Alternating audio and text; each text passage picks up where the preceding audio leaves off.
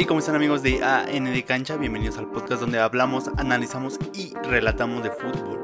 Hola, ¿cómo están? Espero que estén demasiado bien y vamos, eh, hoy es lunes y vamos a tratar un tema que es sobre el comandante, el mejor delantero de la MX. Así es, Cristiano Ronaldo, ¿no? Ah, no, es el comandante Mauro Quiroga, no Por se eso- reciben, no se reciben, sino. Quiroga. Sí, este delantero que ha brillado en sus últimas temporadas con el Necaxa. Exactamente, el delantero uruguayo, pero pues, ¿por qué decimos esto? Bueno, pues los datos nos avalan, ¿no? El delantero con más goles en la Liga MX porque tiene 18. Ok, Si dejamos de contar el gol que anotó en liguilla, tiene 17. ok. Solo le sigue el paso a Ángel Mena, que también tiene 17 goles, pero estos son sumando los de liguilla. No, o sea, si a Mauro no le sumamos los de liguilla, tendría 17. Y le gana. Le gana Mauro. Después está Guiñac con 15 goles, sin sumando los que tiene con liguilla, en el que se considera el mejor delantero de la Liga MX. André Ok. Pierre Guiñac, y estoy de acuerdo, es el mejor delantero de la década, el fichaje, el extranjero, pero Mauro tiene el control de la delantera por el momento. Así es, y Mauro ya está grande, ya le está pesando la edad. Ya, Mauro, 30 años, ya es un delantero uruguayo que, mira, de lo último le llegó el fútbol tarde, como dirían. Sí, y tampoco llegó con mucho cartel, ¿no? Digámoslo así. No, No. hizo el la función de petardo, lo hizo al revés, llegó como nadie y ahorita es el comandante. ¿no? Exactamente, el negocio del Necaxa traer jugadores provenientes de Chile, es de- él no es chileno, pero viene del fútbol chileno, un jugador muy barato, llegó en la apertura 2019 por 300 mil dólares únicamente, sí. un precio que eh, es un absurdo actualmente para traer un jugador extranjero y es lo que pagaron por él, creo que parecido a lo- al precio por el que traen a Puch en su tiempo, Edson Puch. Una figura también. Ajá, igual venía del fútbol chileno y ahora traen a Mauro Quiroga por 300 mil dólares. Hoy, hoy lo negociaron, bueno, lo, lo habrían negociado por 5 millones de dólares en caso de que alguien se lo quisiera llevar. Ya bastante caro, ¿no? A comparación de lo que costó. Sí, no es un precio para la Liga MX, creo que es un precio más para la MLS. O, bueno, sí. para mi parecer, no creo que nadie Sí, pague sí. 5 millones de pesos a menos de que seas Monterrey o Tigres por un jugador. Entonces, Ya tan grande. Exactamente. Monterrey compró a Avilés Hurtado por una Ajá. gran cantidad de dinero y ya un jugador de 30 años como Sí. de Avilés. Goleador, pero un jugador grande, ¿no? Eh, aunque en Transmarket eh, vale casi 3 millones de dólares. No es el precio real, pero se negocia en 5 millones. Bien, ahí viene. Quieren hacer este algo parecido como con. ¿Cómo era? ¿Brian Fernández? Ajá, él. El Ok. que se va al Timbers, ¿no? Algo así. Ajá, y después pues, resultó un poquito este aficionado de lo no futbolístico, ¿no? Aficionado de lo ilegal, ¿no? Ajá. Entonces el delantero uruguayo de 30 años de edad tiene contrato con los Rayados hasta el 2021, le queda una temporada más y consideramos que es el mejor delantero de la liga por varios factores. Y uno de ellos son los goles, ¿verdad? Exactamente. Está. Los goles, otro factor es que juega en el Necaxa. Otro factor es que ya está solo en el Necaxa, o sea, le quitaron a sus compañeros y sigue jugando bien. Exactamente, vamos a hablar de, de este de su nuevo mm, ayudante, de su nueva persona que, que le está compartiendo los goles y asistencias. Eh, Quiroga jugó mucho tiempo en la segunda división de España, no fue un jugador de gran cartel. Después regresó a su país, nada pasó, Nada. absolutamente nada. Llegó a Chile, posterior a eso, al Necaxa, lo contrata para cubrir la salida de Brian Fernández. Fíjate que es un delantero este que yo creo que la experiencia ya le ha dado una forma de juego muy distinta a la que venía jugando, pero este tiene debilidades, ¿no? Una de ellas es el mano a mano. Creo que no es bueno un delantero así como letal que tú lo puedes dejar solo contra el portero, no es muy bueno, Exactamente, no es el delantero más completo del MX. ¿no? Depende mucho de lo que hagan sus compañeros, pero vaya que sabe cerrar todas las jugadas. Sí, sí, sí. O sea, él es un jugador de área que puede este, funcionar como un poste y ahí siempre va a estar. Eh, a él le van a llegar todas las pelotas, es el centro delantero y, es inamovible. Exactamente, la mejor temporada que tuvo fue este Apertura 2019. Sus buenos resultados hicieron que llamara la atención de Cruz Azul, Pachuca y Monterrey, que solo lo solicitaban, pero pues el precio realmente es muy caro. Tal bueno, Cruz- Cruz Azul me sorprende que no lo haya comprado. Sí, porque compró a Caraglio, ¿no? Que no compres a Quiroga. Sí. Bueno, Caraglio es un buen ejemplo, creo que sería un, un, este un jugador de las características de? Quiroga, ¿no? O sea, tiene buen cabeceo, le pega bien al balón, pero un delantero dependiente de lo que hagan sus compañeros. Caraglio en Cholos, un animal, pero era... Ah, por- porque tenía otros tres delanteros. Sí, tenía a Dairo, tenía a Auche, Auche, ¿era? Tenía Auche, y tenía este Avilés. Avilés. Esa delantera de cuatro, o sea, el Piojo jugaba sí. con 4-2-4 casi casi. Entonces, realmente son unos delanteros muy dependientes, pero que saben cerrar todas las jugadas. Pero Necaxa se, vendió, se negó a vender al jugador uruguayo porque vendió todo ese combo a, a Chivas, ¿no? Central, eh, lateral y extremo. Ya no le quedaba nada. Exactamente, se tenía que quedar con algo. También este, eh, hay una reestructuración en el Necaxa, no es el mismo Necaxa del 2019, ahorita el del 2020. Totalmente distinto, cada año es el Necaxa. Entonces, todos concordamos de que es un jugador de área que en su momento estuvo apoyado por Angulo, el que está en Sí, Chivas. sí, sí. eh, Kevin Mercado, Kevin Mercado sí. continúa. Maxi Sala, el tanque. Ah, el que estuvo suspendido porque estaba pasadito de peso, ¿no? Exactamente. Que me viene, bueno, vi una entrevista y dice que es su amigazo, ¿no? De Mauro. Este, Maxi Sí. Salas dice que desde él con el- eh, desde el principio con él siempre ha estado y que son los que se pasan los balones, los que meten los goles y que a nadie le importa quién Sí, meta más. Si te das cuenta, este Maxi es como un Quiroga chiquito.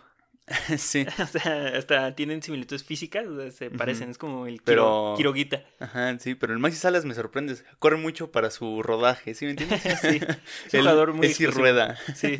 Tipo de jugador, ¿no? Me- se me figura con lo que, como estaba la figura del Pony Ruiz, ¿no? Ándale. O sea, sí. como que gordito, pies cortos, Robusto. pero gran, gran sprint. Sí. Y en la media cancha lo acompañaba, lo acompañaba mucho Gallegos, alguien indispensable para el esquema de Memo Vázquez que se lo lleva a San Luis. Sí, sí, sí. Y porque se va con Memo Vázquez. Exacto.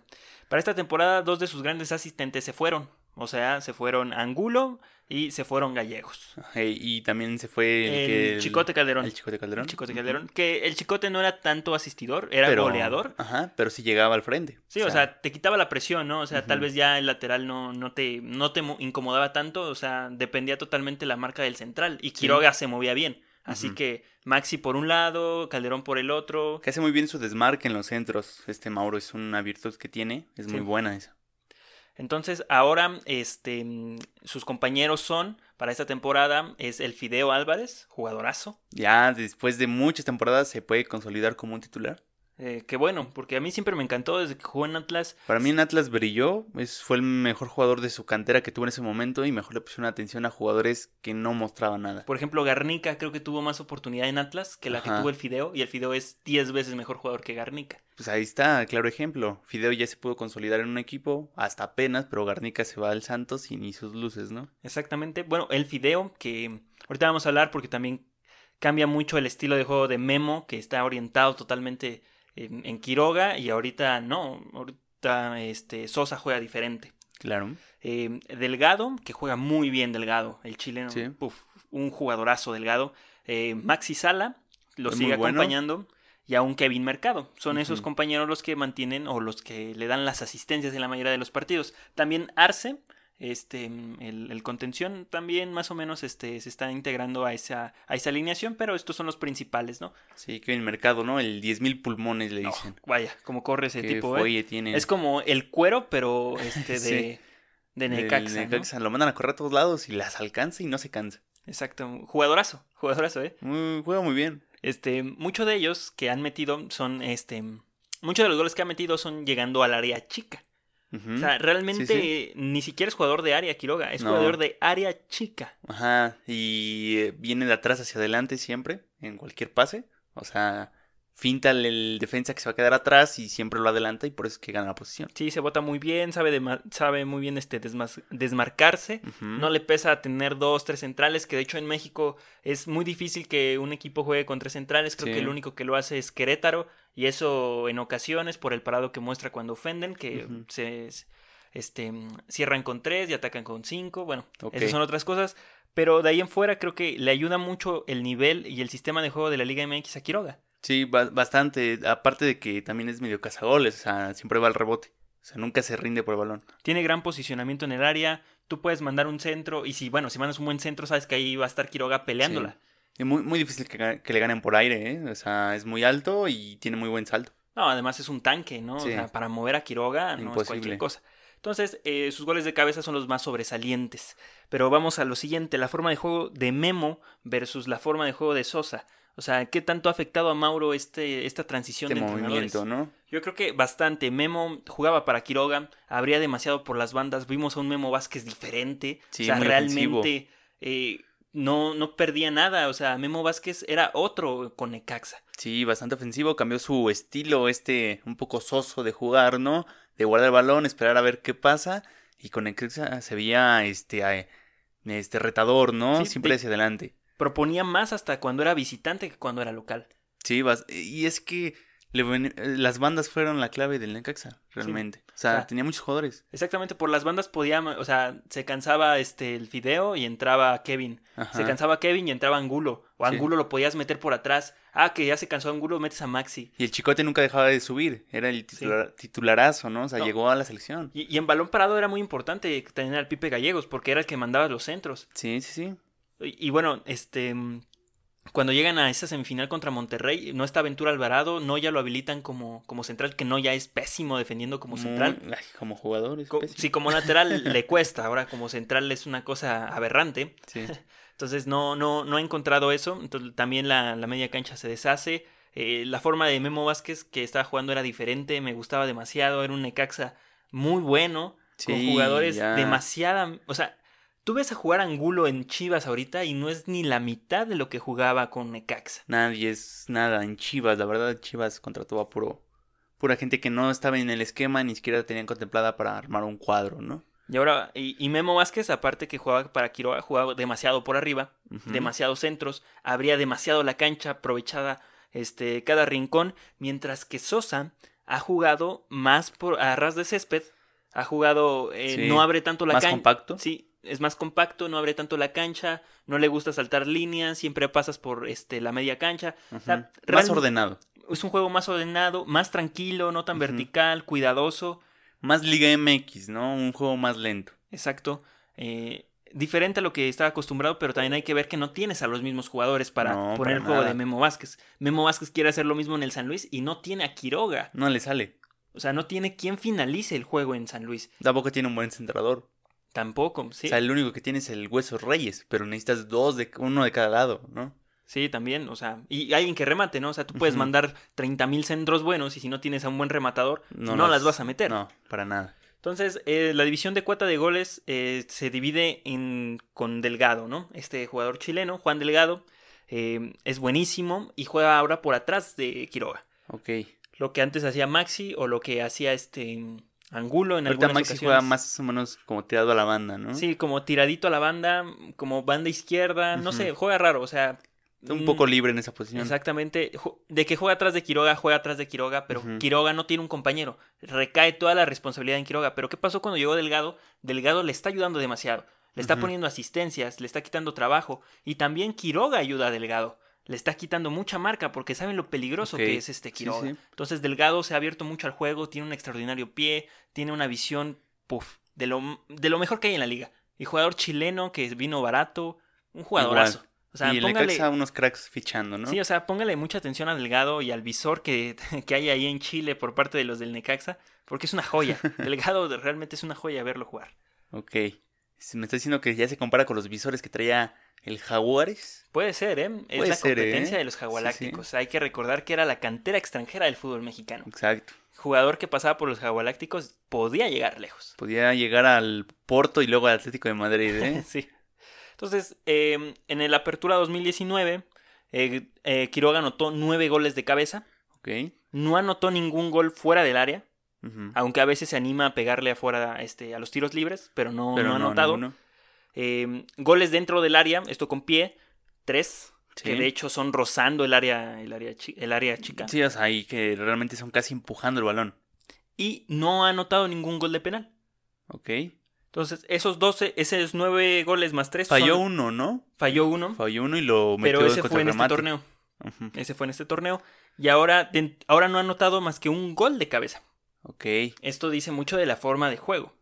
Porque a veces Quiroga puede rematar con el pie, pero él prefiere a la segura Sí. y remata con la cabeza. No es como que se alce, no, no, no. Hay remates de media altura, Ajá. o sea, realmente que son peligrosos, que él remata. Eh, y es muy bueno peinando, peinando el balón. O sea, realmente un centro. O sea, ni siquiera es un centro por la banda para que meta gol. Muchas veces tiene que ser nada más un centro o un pase alto, por así decirlo, eh, frontal, vertical, y él lo va a terminar peinando y marcando. Sí, otra cosa de, de entre de Memo y Sosa, una diferencia muy grande, es de que eh, Memo Vázquez usaba para el balón parado como referente a, este Quiroga. Ahora Memo, este Sosa usa de referentes a los centrales para el balón parado. Mal hecho. No, está bien, pero, o sea, No, le, porque- le quita protagonismo al, al delantero. Pero ¿para qué vas a hacer eso si sabes que es un dios rematando? Bueno, ya ahora no tienes solamente un jugador que depende del remate, ahora tienes tres. O sea, son, son ideas de juego. Son, son ideas y si las ejecutas bien, pues, todo sale bien, ¿no? No importa si metes a supone. uno o a tres. Se supone. Pero es lo que, lo que tiene que. En la teoría, se supone Ajá. que tendría que ser mejor. Y ahora en este torneo solo ha anotado un gol de cabeza, cuatro dentro del área, igual en el área chica, y un gol en liguilla que fue dentro del área. Ese es un gol que va entrando al área y le pega. Un gol diferente. De hecho, los goles de que le meten en área chica son pases de gol o rebotes. Y todos sus goles son iguales, ¿eh? Desde el fútbol chileno vi sus goles y todos son prácticamente los mismos goles. Es un. Centros, ajá. Y en mano a mano todas las fallaba, le quedaba el rebote y las empujaba.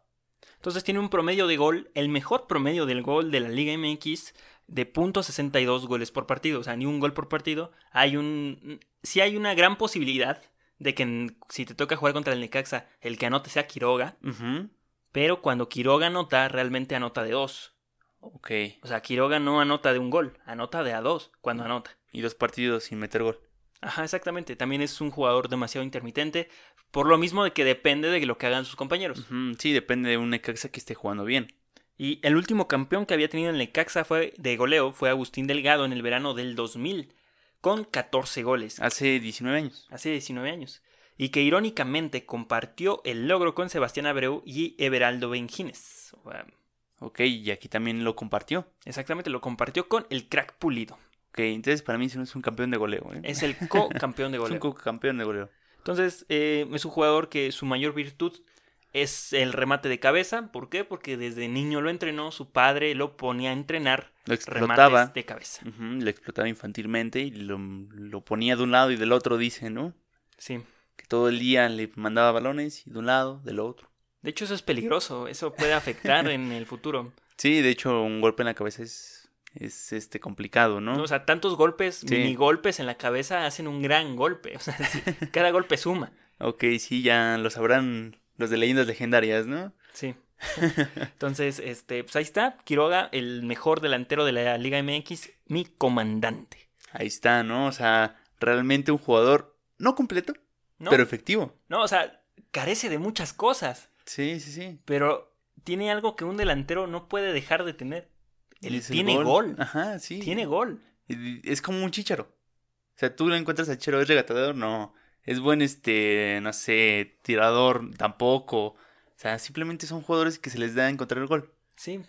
De alguna manera se encuentran en el área. Tienen una, una virtud y esa virtud la ocupan para todos sus goles. Exactamente. Es como esa visión, pero sin balón. Exacto. O sea, va más allá de que tengan el balón. O sea, no lo necesitan tener para tener la, eh, entender el juego. Sí, ¿no? sí, Saber dónde bien. ponerse para que les caiga ahí el balón. Y además Quiroga creo que tiene, mejor, tiene una cabeza mejor que el pie derecho. sí, tienen un romance con el gol, ¿no? Nunca se pueden despegar de ese, de ese vicio. Exacto, pues ahí está Mauro Quiroga, el uruguayo que está conquistando la Liga MX y a ver hasta cuándo dura. Eh, Exacto, o sea, un, como decía al principio, un jugador que nadie le pone atención. Nadie le ponía y nadie le pone, ¿eh? te lo puedo asegurar. No, o sea, ustedes pueden buscar su video en YouTube, tiene menos reproducciones que casi el de nosotros. O sea, es una cosa bien rara porque, o sea, Pulido, no manches, lo, lo estaban este, alzando, no, un mexicano, sí. campeón de goleo, y Quiroga por el otro lado sin anotar un gol de penal, que para mí eso suma más, Sí, sí, sí. porque el penal es eso, es un penal, no, no, no es un gol. O sea, muy mágico si lo falles. Exacto, o sea, el- es que el penal no es un gol. Si te, si te pones eh, estricto, es un penal. Es, bueno, eso sí es muy cierto. O sea, suma al marcador, pero realmente no es un gol. Bueno, los goles se suman el marcador, entonces sí es un gol, ¿no? Sí, pero no sé si sea un, un gol, ¿sabes? En esencia. Sí, o sea, no es un... No es algo que se genere en equipo. Exacto. Ok, sí, tienes razón. Y tampoco puede que ese jugador le hayan hecho la falta. Sería como en el básquet, ¿no? El que le hacen la falta tirar penal. Eso estaría muy Oh, interesante. muy chido, ¿no? Sí, o sea, ya sabrías a quién hacerle la falta, Sí. ¿no? Ok. Ah, este a cabrón. Paul no- Aguilar, no hay ¿no? peligro, ¿no? Al portero, órale. Ah, no, los porteros son buenos tirando penales. No, Paul Aguilar. Ese hasta los fue en los entrenamientos. Sí, Paul. Aguilar es muy malo, pero ya nos vamos. Hasta luego, ¿no? Y Sí. espero les haya gustado esta historia, que no es una historia, es más bien un análisis con datos de lo que es el comandante Quiroga, ¿no? Sí, no estamos diciendo que es mejor que Gignac, obviamente no, No. pero ha sido mejor. Exacto, en el último año. Bueno, en, lo que va, ¿no? Porque hay parón y todo esto. Entonces, en lo que va, es el mejor delantero de la Liga MX. Exacto. Entonces, ya nos vamos. Síganos en todas nuestras redes sociales como arroba ANDcancha, Instagram, Twitter, Facebook. Y también estamos en YouTube como ANDcancha y en todas las plataformas de podcast disponible como ANDcancha. Ya saben, denle like, suscríbanse, retuiteen, comenten, hagan lo que quieran, pero compartan. Exactamente. Ya nos vamos. Se me cuidan. Hasta luego.